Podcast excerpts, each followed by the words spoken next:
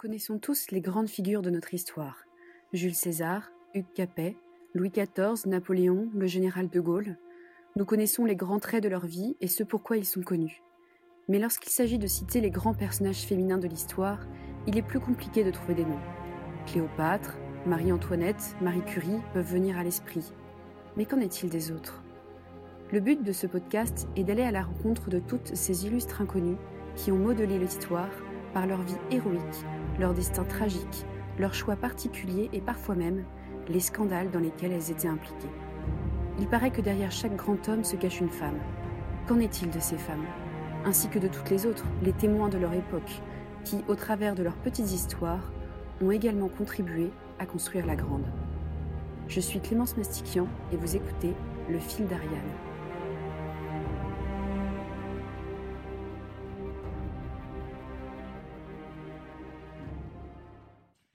Durant le 7e siècle, l'Empire chinois est puissant.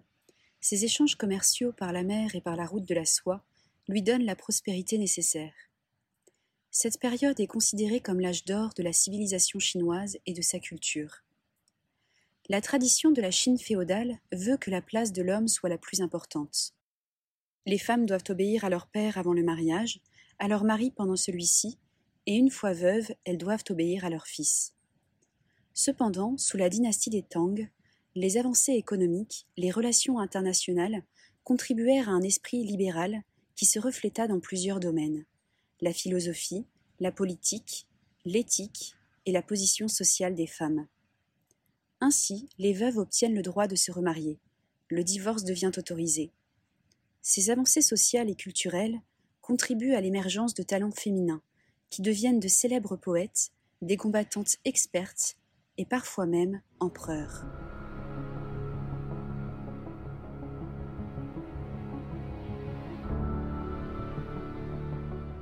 Cette semaine, je vais vous parler de Wu Chao. Elle naît le 17 février 624 à Xi'an, qui est alors la capitale de l'Empire chinois. Sa mère est descendante d'une ancienne dynastie impériale. Son père est un officier qui s'est illustré dans une campagne militaire et a obtenu un titre de duc. Wu Chao a la chance de naître dans une période en Chine où les femmes sont davantage éduquées. Elle apprend donc la poésie, la danse, la musique, la peinture, ainsi qu'à apprécier les arts et la culture. À l'âge de 12 ans, elle devient concubine de l'empereur Tang Taizong. Elle entre dans son gynécée à l'un des grades les plus bas. Cependant, elle est remarquée pour son charme ainsi que sa force de caractère. Elle ne parvient pas à conquérir le cœur de l'empereur, mais se rend utile en devenant l'une de ses secrétaires.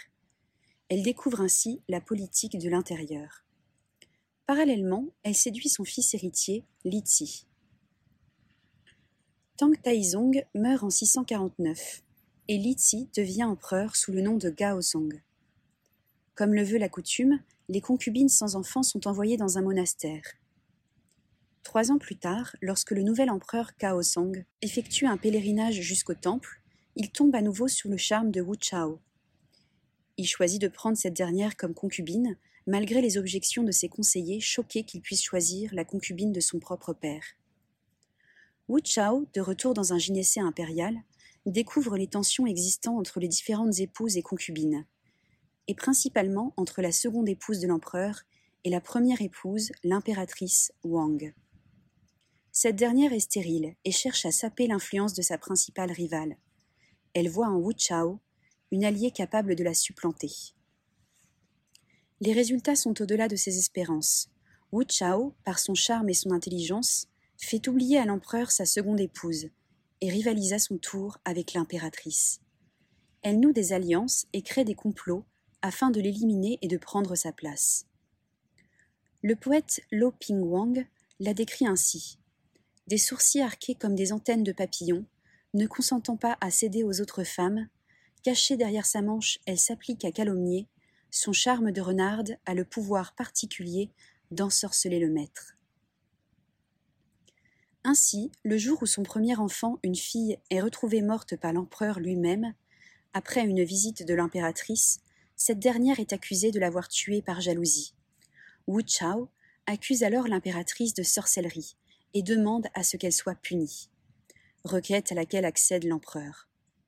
De nombreux historiens sont aujourd'hui convaincus que Wu Chao aurait elle-même assassiné son enfant afin de faciliter son accession au pouvoir. Une fois l'impératrice répudiée, l'empereur choisit d'épouser Wu Chao. Cette dernière est alors renommée Wu Zetian, ce qui signifie selon la volonté du ciel. Elle a alors 32 ans et il ne lui aura fallu que 4 ans pour parvenir au plus haut grade auquel peut accéder une femme dans la Chine impériale.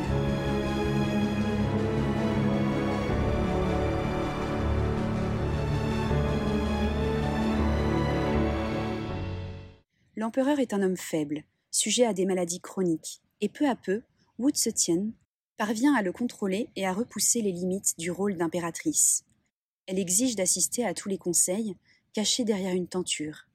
Elle propose et parvient à mener des politiques en faveur de l'agriculture, de la baisse des impôts, de la création de centres de soins pour les femmes. Elle obtient également que la période de deuil de la mort d'une mère soit équivalente à celle de la mort d'un père. Enfin, elle diminue l'importance de l'armée, car à ses yeux, elle n'est qu'un moyen d'éducation morale. Elle bouleverse également les traditions. En effet, tous les ans, l'empereur effectue deux sacrifices, l'un au ciel et l'autre à la terre. Cependant, en l'an 666, Wu Zetian convainc son mari de la laisser effectuer le sacrifice à la terre. En effet, si le ciel est associé au masculin, la terre l'est au féminin. Il semble donc juste que ce soit l'impératrice qui se charge du sacrifice à la terre. Elle demande également à être appelée impératrice céleste, à l'instar de l'empereur traditionnellement appelé fils du ciel. Wu Zetian et l'empereur Gaosang ont quatre fils. L'aîné puis le second meurent tour à tour empoisonnés et assassinés. En 683, l'empereur décède à la suite d'une crise de ses maladies chroniques. Les historiens chinois accusent Wu Zetian d'être à l'origine non seulement de la mort de l'empereur, mais également de ses deux fils aînés. Le troisième fils devient alors empereur sous le nom de Sang Sang. Il charge sa mère de la politique selon les volontés de son père décédé. Mais peu à peu, il prend des libertés avec le pouvoir.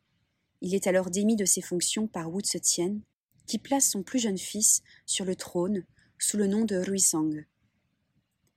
Elle décide alors de préparer sa propre arrivée au pouvoir et de la légitimer.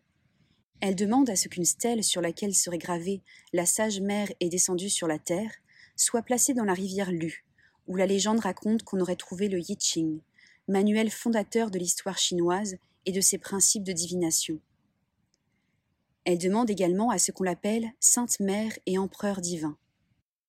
En 690, elle s'autoproclame empereur de la dynastie Chu créant ainsi sa propre dynastie et destituant son fils Ruisang.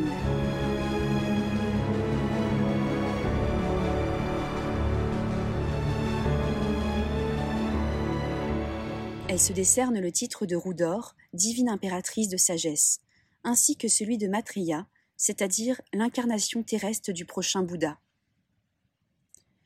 Elle poursuit la politique autoritaire qu'elle menait auparavant par l'intermédiaire de son fils, et gère l'empire d'une main de fer. Elle contribue à faire de la Chine une immense puissance commerciale et culturelle. Cependant, elle craint de perdre sa place et est sans cesse à l'affût de complots ou de trahisons. Elle emploie des inquisiteurs chargés d'obtenir par tout moyen des informations sur ses ennemis. Elle place également quatre urnes dans le palais où l'on peut venir déposer des messages avertissant des potentiels dangers pour le régime. En 704, elle tombe gravement malade, ce qui la rend inapte à gouverner. L'année suivante, une révolte menée par le Premier ministre la force à abdiquer en faveur de son fils. Elle tente de faire pression sur ce dernier, mais est finalement obligée d'abdiquer. Elle meurt peu après le 16 décembre 705. Ses dernières volontés auraient été que son titre d'empereur soit modifié en impératrice, et qu'elle soit enterrée aux côtés de Kaosang en qualité d'épouse et non d'empereur ayant régné. Les historiens doutent que ces volontés aient été effectivement les siennes, au regard de l'énergie qu'elle a déployée toute sa vie afin d'accéder au plus haut rang du pouvoir, au même titre qu'un homme.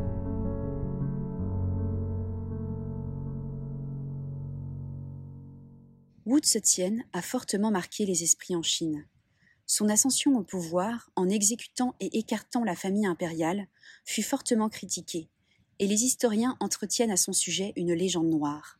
Non seulement elle avait osé usurper le trône, mais également se faire nommer empereur alors qu'elle était une femme. Cependant, son règne montre qu'elle était une dirigeante sage, qui permit à la Chine de connaître une longue période de prospérité et de stabilité. Elle, pour qui la fin justifiait les moyens, fut la seule femme à porter le titre d'empereur, bien que la Chine impériale ait duré plus de 22 siècles, de l'an moins 221 avant Jésus-Christ jusqu'à l'an 1911.